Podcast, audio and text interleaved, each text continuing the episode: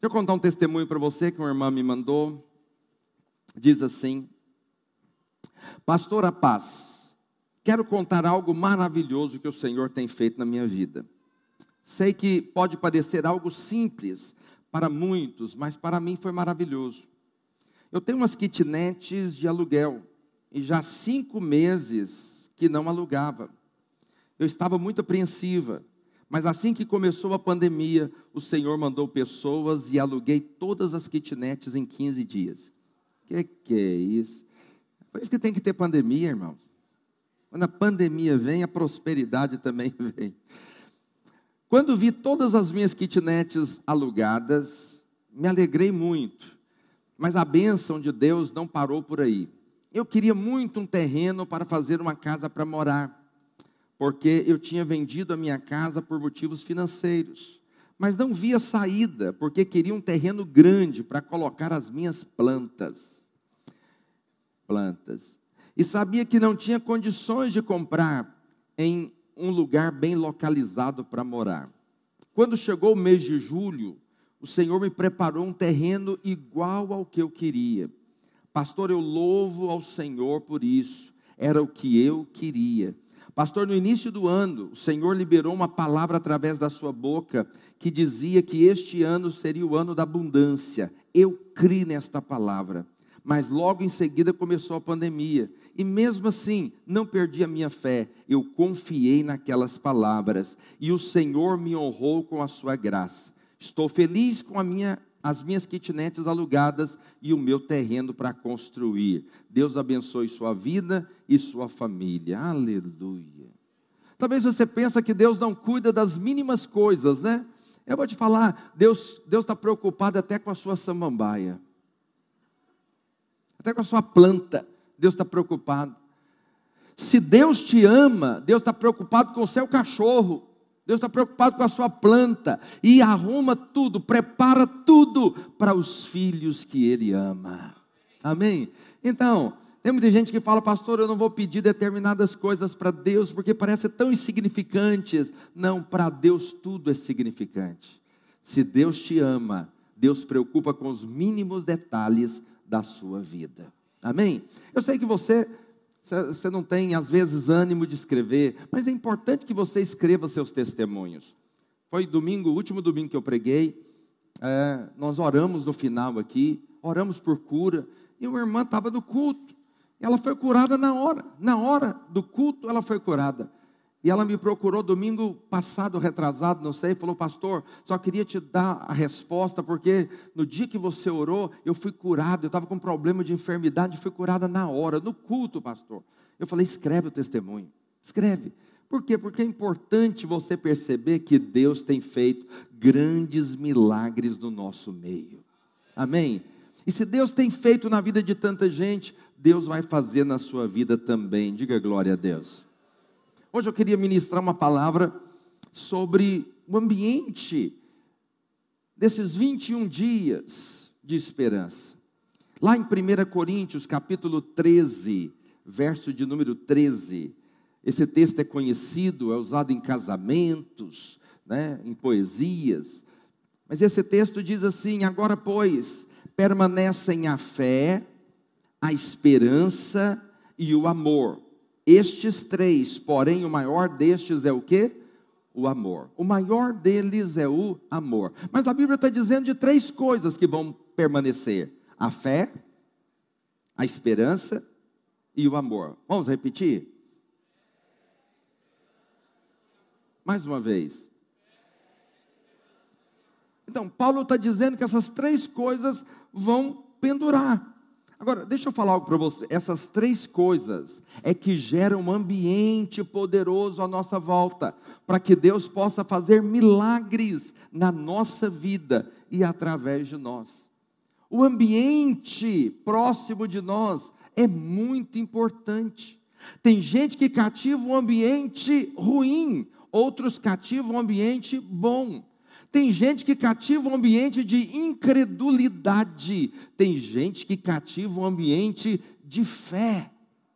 É muito importante que você cative um ambiente de fé, esperança e amor, Porque esse, essas três coisas vão gerar um ambiente poderoso para Deus fazer milagres na sua vida. Entende isso? Muito importante isso. Quando Paulo estava em Filipos, Filipos é uma cidade, para lá depois ele escreveu a carta de Filipenses.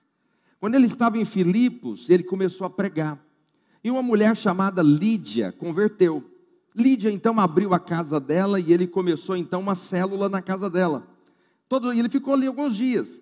Então, quando ele participava da célula, ele tinha os dias de oração e eles iam a um determinado lugar para orar. Acontece quando eles estavam indo orar, todos os dias, uma jovem mulher, possessa de um espírito de adivinhação, todos os dias os perseguia e falava coisas para eles. Um dia Paulo indignou, virou para trás e repreendeu aquele demônio, o demônio saiu daquela moça e ela foi liberta. E eles pregaram para ela e ela aceitou Jesus. A vida dela foi transformada. Só que tinha um problema. Qual era o problema? Essa moça dava lucro para alguém. Ela tinha os seus cafetões. E tinha alguém que coordenava ela. Ela adivinhava, eles pagavam, então eles ganhavam dinheiro. Eles ficaram tão irritados com Paulo, tão irritados com Silas, de pregar para aquela moça e libertar aquela moça, que eles se levantaram contra eles foram nos governantes e falaram tantas coisas, e eles foram lá, pegaram Paulo e Silas, tiraram a roupa deles, colocaram em praça pública, deram 39 chibatadas e prenderam eles no cárcere inferior, que é o lugar mais frio. A Bíblia diz que eles estavam lá, presos. Entende? Eu vou falar algo para você. O que que te livra que, que leva coisas ruins acontecerem com pessoas boas?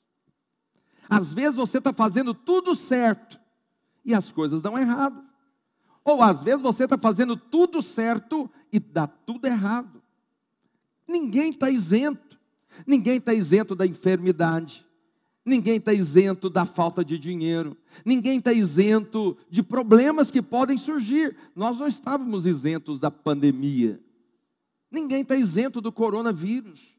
Ninguém está isento de nada. Essas coisas podem acontecer. Pelo contrário, Jesus diz que no mundo tereis aflições. Tem aflições. Mas a história diz assim, Atos capítulo 16, verso de número 19. Quando Paulo e Silas, eles foram presos, eles começaram a gerar um ambiente naquele lugar que, que eles fizeram? Diz a Bíblia, Atos 16, 19: Vendo seus senhores, que se lhes desfizer a esperança do lucro, agarrando-se em Paulo e Silas, os arrastaram para a praça, à presença das autoridades. E levando os pretores, disseram: Estes homens, sendo judeus, perturbam a nossa cidade, propagando costumes que não podemos receber nem praticar, porque somos romanos. Levantou-se a multidão unida contra eles, e os pretores, rasgando-lhes as vestes, mandaram açoitá-los com varas. E depois de lhes derem muitos açoites, o lançaram no cárcere, ordenando ao carcereiro que os guardasse com toda segurança. Este, recebendo tal ordem, levou-os para o cárcere interior e lhes prendeu os pés nos, no tronco. No tronco. Então, diante de uma situação dessa, você tem dois caminhos. Primeiro, gera um ambiente de fé ou gera um ambiente de incredulidade. O que, é que você faz? Deixa eu falar algo para você. Você não está isento das coisas ruins, mas você define qual a sua reação quando a coisa ruim chega. Está me entendendo? Você não define quando a enfermidade chega, ou se chega ou não. Mas você define como você vai lidar com ela. Que ambiente você vai gerar com ela. Você não tem como definir se você vai prosperar ou quebrar. Não tem, pode acontecer. Mas você define quando o dinheiro for embora, o que, é que você vai fazer. Você não tem como impedir um amigo de lhe trair, de lhe prejudicar, não tem como mas você pode definir que ambiente você vai gerar quando a coisa ruim chegar.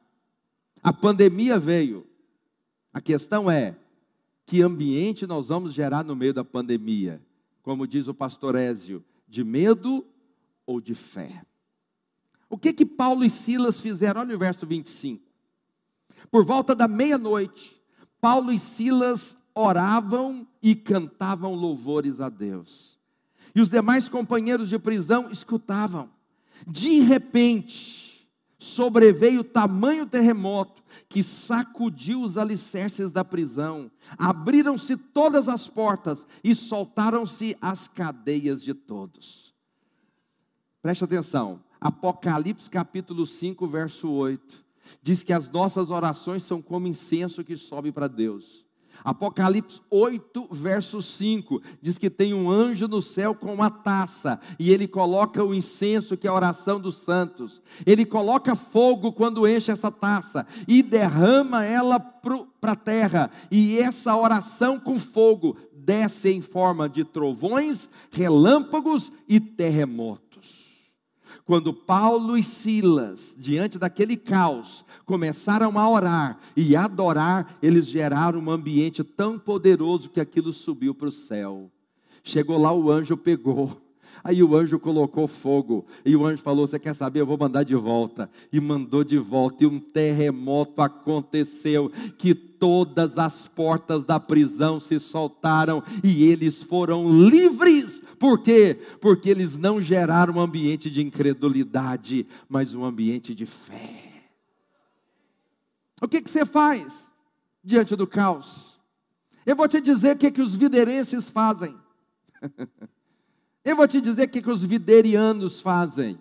Os viderianos, aqueles que são da videira, quando vão para o hospital e vão ser operados na cabeça, como eu já contei testemunho aqui, eles começam a orar na mesa de cirurgia e o milagre acontece. Os aqueles que são da videira, quando são atropelados, e ficam na cadeira de roda, eles vêm receber oração e falam: Eu posso andar em nome de Jesus. E o milagre acontece, porque a sua fé não foi embora. Aqueles que são da videira, quando ouvem uma palavra de profecia dizendo que esse ano vai ser o ano da abundância, e eles creem naquela palavra, e mesmo diante da pandemia, eles continuam crendo que as kitnets vão ser alugadas, que vai ter lugar para plantar samambaia, Diga glória a Deus. Você está me entendendo? É o ambiente que você gera que faz a diferença. Você tem dois caminhos. Você gera esse ambiente ruim através da murmuração, ou você gera esse ambiente prazeroso da presença de Deus através da sua fé. Entende o que eu estou dizendo? Nem tudo vai ser bom. Quantos são casados aí? Diga glória a Deus. Que glória a Deus fraco. Quantos são casados aí? Diga glória a Deus. Quantos homens casados aí? Diga aleluia. Quantas irmãs casadas? Diga glória a Deus. Todo dia é benção no casamento. Não é. Tem dia que é ruim. O que, que você faz no dia ruim? Gera um ambiente de bênção na sua casa. Está me entendendo? Você trabalha, você sabe disso, tem dia que é ruim. Mas aí você gera um ambiente poderoso. É nesse ambiente que Deus faz milagres. Milagres não acontecem em ambientes de incredulidade. Milagres só acontecem em ambientes de fé. De fé. Fala para o seu vizinho, gera fé no seu coração.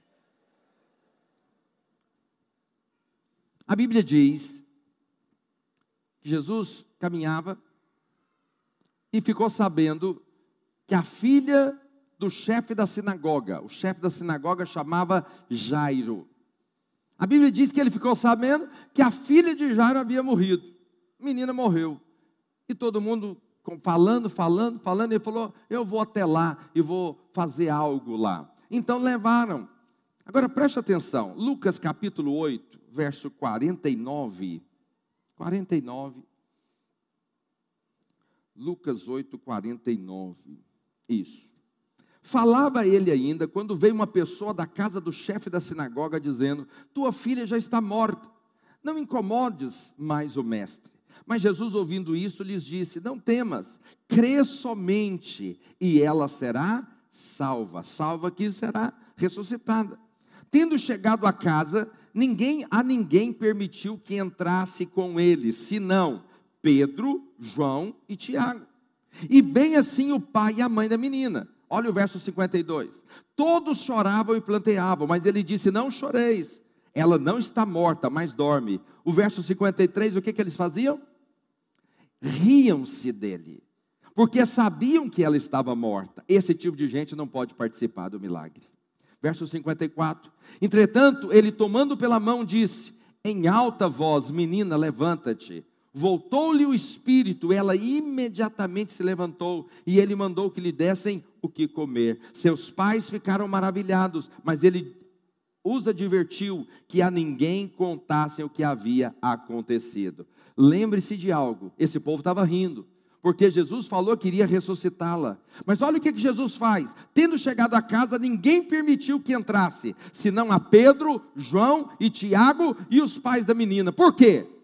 Por que, que Jesus não deixou todos lá? Era um velório, era um velório, tinha muita gente.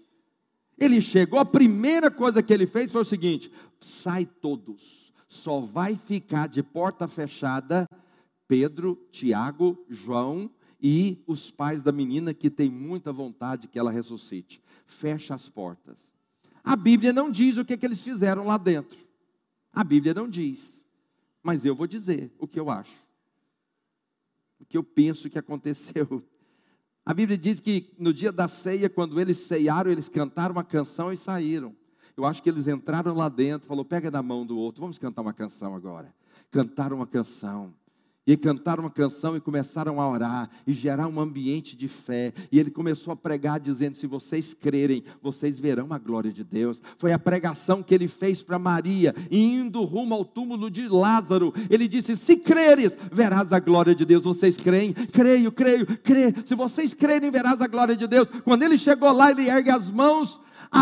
Agradece o Senhor e fala: Lázaro saiu para fora, o mesmo que ele fez para essa menina. Ele chegou lá dentro, fechou as portas, só ficaram aqueles que têm fé, para gerar um ambiente de fé. E ele então libera uma palavra sobre aquela menina: levanta-te e anda. E aquela menina acordou e foi uma alegria naquela casa, por quê? Porque um ambiente de fé sempre atrai milagres da parte de Deus.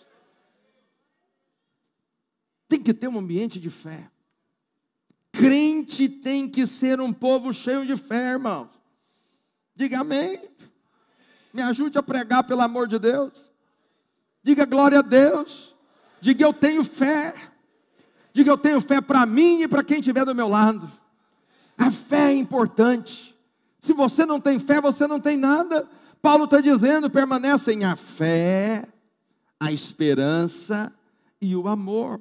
Essas três coisas são importantes são importantes. Vamos voltar para Paulo e Silas. Eles estavam presos, cantaram, um terremoto aconteceu, geraram um ambiente e um milagre aconteceu. Mas olha o que, que acontece no verso 27, no, livro, no capítulo de Atos. Atos de número 16, verso 27. Diz assim: O carcereiro despertou do sono e vendo aperta as portas do cárcere, puxando da espada, ia suicidar-se, supondo que os presos tivessem fugido. Mas Paulo bradou em alta voz: Não te faças nenhum mal, que todos aqui estamos. Então o carcereiro, tendo pedido uma luz, entrou precipitadamente e, trêmulo, prostrou-se diante de Paulo e Silas. Depois, trazendo-os para fora, disse: Senhores, que devo fazer para ser salvo? Respondeu-lhe: crê no Senhor Jesus e será salvo tu e a tua casa. E lhes pregaram a palavra de Deus, e todos da sua casa, naquela mesma hora da noite, cuidando deles, lavou-lhes os vergões e os açoites. A seguir foram todos eles batizados. Deixa eu falar algo para você. Quando você gera um ambiente de fé, os milagres acontecem na sua vida. Mas os milagres nunca acontecem só para você, eles sempre vão tocar outras pessoas do seu lado. Quando as portas da prisão se abriram, Ele ficou com tanto medo, porque ele era romano. Ele sabia que se ele deixasse os prisioneiros fugirem, ele seria degolado pelos romanos. Entende? Então ele pegou a espada para se matar. Mas Paulo, ao ver aquilo, falou: calma, calma, tem solução. Nós estamos aqui, nós não fugimos.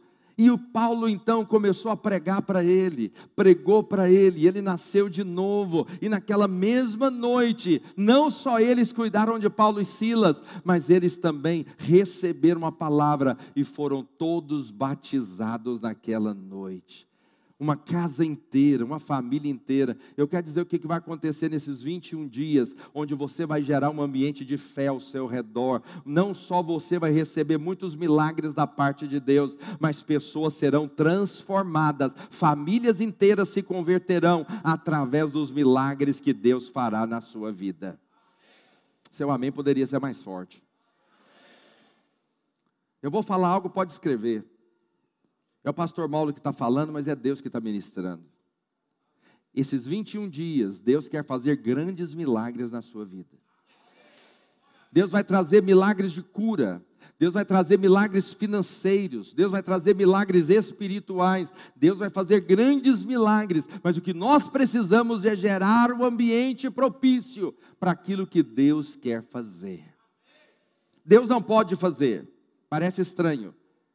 Deus não pode alguma coisa? Não, não pode. Deus não pode fazer milagres onde há incredulidade. Não pode. Jesus chegou na determinada cidade e as palavras foram essas: o Senhor não pôde fazer milagres, porque aquele lugar era um lugar de incredulidade. O Senhor só pode fazer aonde tem fé, um ambiente de fé. Por isso eu estou te convidando para 21 dias de esperança. O que é esperança? Esperar. O que é esperar? É crer. O que, que é esperar? É sonhar, é, é definir sonhos diante de Deus, daquilo que Ele pode fazer na sua vida e através da sua vida. Quem está me entendendo? Diga amém.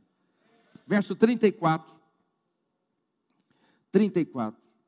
Então, levando-os para sua casa, dispôs a mesa, e com todos os seus manifestava grande alegria por terem crido em Deus. Esse aqui é o resultado dos 21 dias de jejum, 21 dias de esperança.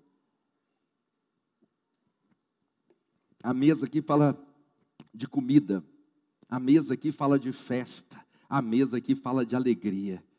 Por isso que crente tem que ser um povo de muita comida, irmãos.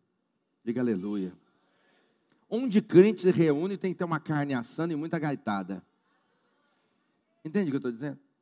Então nós vamos jejuar 21 dias, mas no final nós vamos colocar uma mesa. Qual que é a mesa? A mesa da alegria, de contar os grandes feitos que Deus fez, daquilo que Deus transformou. Nesses 21 dias, Deus vai encher o seu coração de alegria, Deus vai encher você de saúde, Deus vai encher você de prosperidade, Deus vai abençoar a sua célula, vai abençoar seu ministério, vai abençoar os seus filhos, vai abençoar os seus pais. Você vai ser ricamente abençoado, porque Deus não tem escassez. Deus só tem abundância. Abundância. Não precisa ter receio. Pode pedir até um lugar para colocar samambaia. Deus vai te dar. Deus vai te dar. Fala para o seu vizinho, Deus vai te dar, irmão. Deus vai te dar. Como que eu gero um ambiente de fé? Projeta para mim Romanos capítulo 10, verso 17, eu estou terminando, nós vamos ceiar. Romanos capítulo 10, verso 17. Diz assim: E assim a fé vem pela pregação. E a pregação da palavra de Cristo. Como que eu gero fé no meu coração? Eu gero fé no meu coração ouvindo a pregação. Diga, ouvindo a pregação. Diga mais forte, ouvindo a pregação. Por isso que crente não pode deixar de ir no culto, irmão. Diga aleluia. Não pode faltar o culto. Porque é a pregação. Mas não é qualquer pregação. Pastor, mas eu vou ouvir na internet. Não é qualquer pregação. É a pregação da palavra de Cristo. Qual que é a palavra de Cristo? É o evangelho da graça. É o evangelho da graça. Você tem que ouvir o evangelho. O Evangelho é o poder de Deus para a salvação de todo aquele que crê. Todos aqueles que creem têm resposta da parte de Deus para a vida dele. Entende? Quando você gera fé no seu coração, você está gerando um ambiente propício para Deus fazer. Mas quando você gera fé, a esperança é ativada. Olha aqui para mim: fé, esperança e amor. A fé despertada gera esperança. Esperança são sonhos. É aquilo que você espera do futuro. São os sonhos que estão no seu coração. Eu quero dizer para você que Deus ressuscitou Lázaro, que já estava morto, mas vai ressuscitar os sonhos do seu coração que estavam mortos. Está me entendendo? Ele vai ressuscitar aquilo que você já até esqueceu, que está lá dentro do seu coração. Deus vai ressuscitar os seus sonhos desses 21 dias. E que se Deus te permite sonhar, Ele vai permitir você também realizar os seus sonhos. Diga aleluia. Aleluia. E o amor? O amor é que sustenta tudo. Mas não é um amor nosso para com Deus. Entende? É o amor de Deus para conosco. Olha aqui para mim, fundo do seu coração, do fundo da sua alma. Você lembra da história do filho pródigo? Quantos lembram? O pai tinha quantos filhos? Dois. O mais moço fez o quê? Pediu a herança e foi embora. Quando um filho pedia herança para o pai em vida, o que, que ele estava desejando para o pai? Morrer. Eu vou te fazer uma pergunta, seja honesto com você mesmo. Esse filho amava o pai? Você tem medo de responder, né? Esse filho amava o pai? Amava não. Não amava. Mas preste atenção: esse filho pega a parte da herança e vai embora. Torra tudo com o joguinho da internet. Torra tudo com bebida. Paga para todo mundo. Acaba com o dinheiro. Preste muita atenção. Quando o dinheiro acaba, ele vai trabalhar. Mas o, o serviço que ele está trabalhando lá, não dá nem para ele comer. Ele começa a passar fome. Ele não tem comida para comer. E aí a Bíblia diz que ele caiu em si, ele falou: Mas por que, que eu estou fazendo aqui? Eu posso voltar, eu já não sou mais filho, porque eu saí de casa. Mas eu posso voltar e pedir um emprego para o meu pai, porque os funcionários do meu pai têm uma vida melhor do que a minha. Eu te pergunto, ele está voltando porque ama o pai? Ele está voltando porque necessidade. Mas aí ele volta, ele pega e volta. Quando ele está voltando, o pai olha, avistou, correu, o abraçou, o beijou, o aceitou, deu para ele a melhor roupa, um anel no dedo, sandálias nos pés e falou: Meu filho estava morto e reviveu. Vamos nos alegrar. Matou um novilho e fez uma festa. Preste atenção. Aquele filho não esperava ser filho mais ele esperava ser o empregado. Mas o pai o amou de tal forma, de tal maneira, que nem olhou o que, que ele fez, só o aceitou e o abençoou mais ainda. Eu te pergunto: esse filho vai amar o pai? Vai ou não vai? Por quê? Porque ele é bom? não. É porque ele foi constrangido pelo amor de Deus. Preste atenção. É fé, esperança e amor.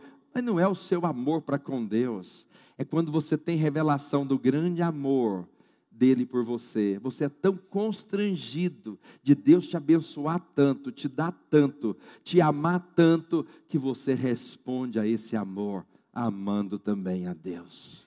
Esse é o ambiente do milagre. Esse é o ambiente que Deus pode fazer.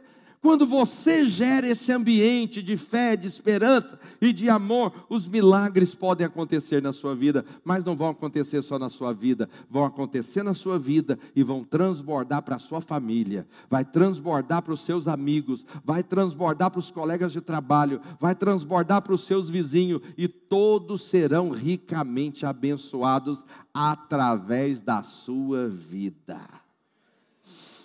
Diga aleluia. Pessoal do louvor pode vir. Vamos ficar de pé. Hoje, amanhã é o primeiro dia do jejum. Mas hoje nós vamos orar. Orar para iniciar esse, esse tempo de jejum, nesse ambiente de fé. Esse ambiente poderoso, onde Deus fará grandes milagres na sua vida. Preste muita atenção divulgue para todos a sua família. divulgue para todos que você conheça, porque Deus vai usar você tremendamente para abençoar todos à sua volta. Amém? Deus vai usar, vai abençoar você e vai usar você para ser canal de bênção na vida dos outros. Aonde você está? Levante as suas mãos para o céu, feche os seus olhos. Eu queria que você orasse dizendo: Senhor, aumenta a fé no meu coração. Me leva a gerar um ambiente na minha vida, na minha casa. Um ambiente, ó Deus, propício aos milagres do Senhor. Pede o Senhor. Os discípulos pediram para Jesus: Senhor, se é assim, aumenta-nos a fé, Senhor. Aumenta-nos a fé, meu Pai. Fala para o Senhor onde você está, da sua maneira. Fala, Senhor, aumenta a fé no meu coração. Eu quero crer no Senhor, crer no teu poder, crer naquilo que, você, que o Senhor pode fazer. Não importa as circunstâncias, não importa a pandemia, é no meio do caos que Paulo e Silas provaram de um grande milagre. Eu quero provar também, Senhor. Faz, ó oh Deus, faz no nosso meio, faz nas nossas vidas, meu Pai. Oh Espírito Santo de Deus, move como as águas, agita as águas do nosso interior, as águas da fé, as águas da esperança, as águas do amor, move no nosso coração, ó Deus. Dá-nos uma fé genuína, dá-nos uma fé poderosa para provarmos de grandes milagres. Abra sua boca onde você está e peça ao Senhor agora. Peça ao Senhor, enquanto os irmãos tocam, você pode dizer para Deus: Senhor, eu quero receber mais fé.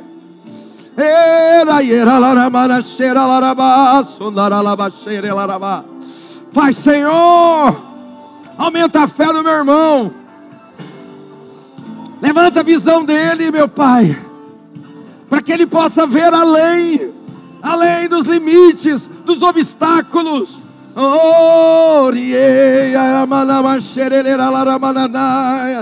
Senhor, faz, faz, Senhor acrescenta fé a esse coração. Oh, Espírito de Deus, Espírito de Deus, oh, meu Pai, aleluia. Preste atenção. Você vai erguer suas mãos para o céu onde você está. Eu queria que você orasse pela sua célula agora. Você conhece o pessoal da sua célula. Você vai orar e vai lembrar daqueles que estão aqui, daqueles que não estão.